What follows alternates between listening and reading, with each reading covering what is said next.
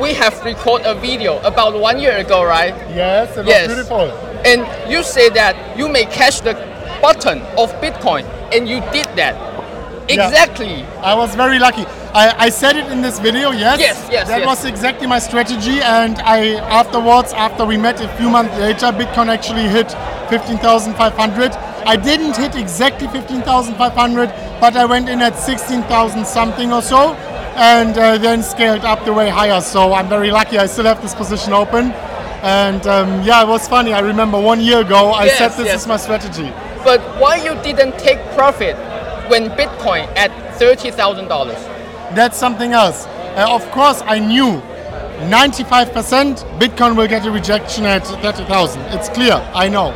But my liquidation price is below 20,000 right now. And even if it gets rejected, I just have to sit it out. I don't want to get out and get into a new trade. This is a position trade. I want to keep it open. The funding fees are very low.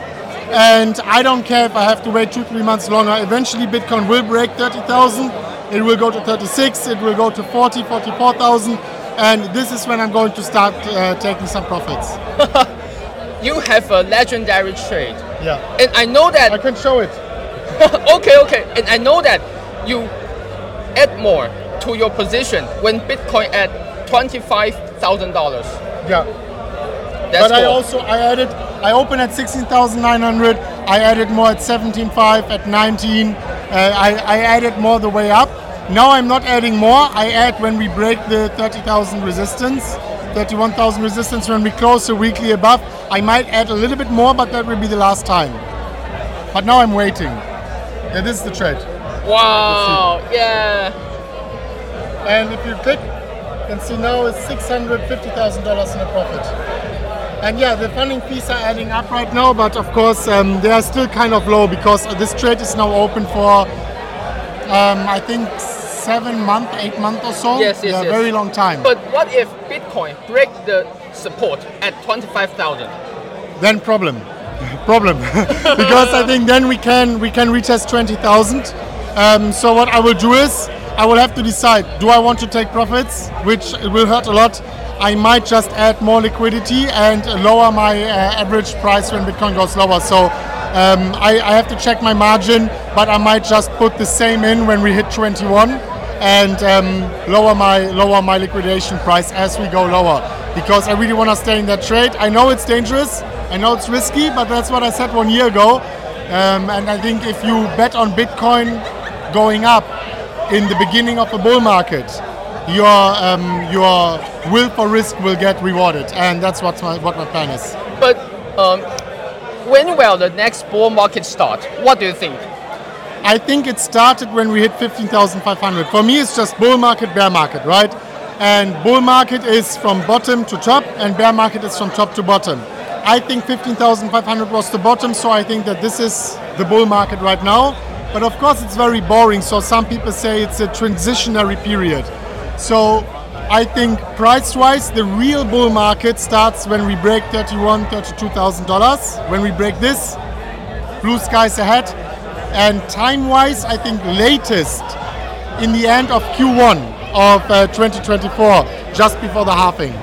But um, when we go back to um, 2020, before Bitcoin halving, Bitcoin has the Corona dump, right? That will very likely to hit your liquidation price.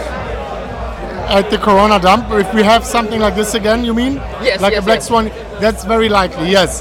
But if I start panicking because of black swan events, possible they don't happen every year. They are very likely to happen. Very less, they have low likelihood to happen. And if you are a trader, you are usually basing your decisions on probabilities. So if an event has a very low probability, I don't want to act on that because I think the higher probability is that it's not going to happen. But yeah, if something like this happens, I see it. I see, um, okay, that's a big black swan event. I think I'm going to get liquidated, and lowering my liquidation price will be too expensive. I will not be too proud to take the chips from the table and take my money out, of course. Wow. So what do you think the Bitcoin price will go in the next bull market? High, highest one. I mean, for sure above 100,000. Um, if you ask me, I think we will be north of 150,000. Okay. Yeah. Okay. So It, it, it, it, I, wonder, I want to add, it always a little bit depends on exogenous factors, right? Um, maybe is there another lockdown coming? How much is the capital expansion from the Federal Reserve? There, there are many things playing into it. With all other factors given like they are right now, 150,000. But it could be much more or even a little bit less. how about Ethereum? Ethereum is a good question. I mean, we hit 5,000 the last time, so I think we can knock out 15 this time. Uh, I expect a higher percentage growth for Ethereum than for Bitcoin, but I expect Bitcoin to always stay number one in terms of market cap, of course. But a lot of a lot a lot of people think that maybe Ethereum's market cap will overflip. Yeah, I don't think Bitcoin. so. I don't think so. But I know many people think so. It's possible, but I don't think so. I think Bitcoin is going to stay number one forever. So your portfolio, Bitcoin, occupies the la- largest part, right? Yeah. I think right now I have approximately 70% in Bitcoin, almost 20% in Ethereum, and 10% in other altcoins.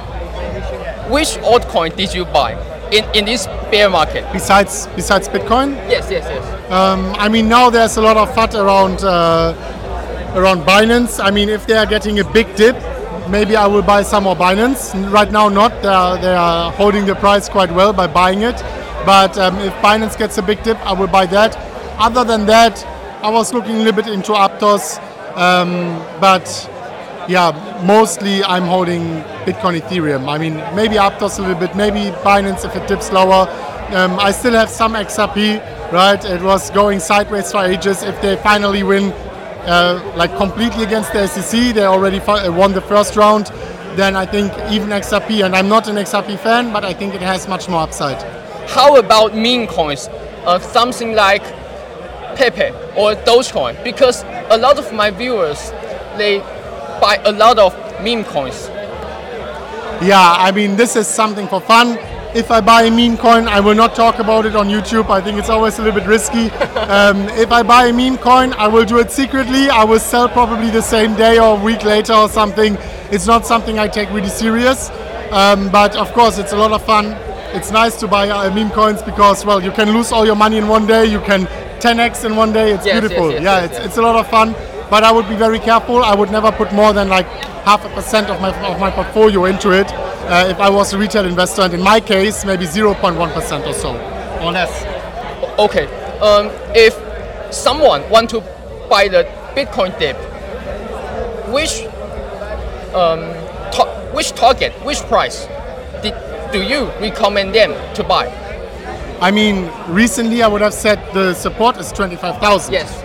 If so, 25,000 is the answer. But if we break 25,000, then I would definitely put some limit orders around 21 because 20 is the target, and I usually ta- put my orders above the target because yeah, the market doesn't doesn't like to hit the target where everyone has their buy orders. So I would put a little bit above, somewhere around 21 or so if we break 25. Okay, okay. If we don't break 25, I think this uh, this is the strong support. 25 is very strong support. We have a head and shoulders there. Um, if the support holds, beautiful. If not, 21. Do you think Bitcoin will break the all-time low in the this bear market? The all 15,000. Yes, yes. Uh, around I don't think so. Maybe 2% likelihood. Okay. I don't think so. Okay, okay. Yeah. Thank you, thank you. Thank you very much. Thank you. Thank you, thank you. Follow Chris MM Crypto on his channel. Bye bye. Bye bye. Thank you, thank you. Thank you. No problem. Thank you very much. Yeah.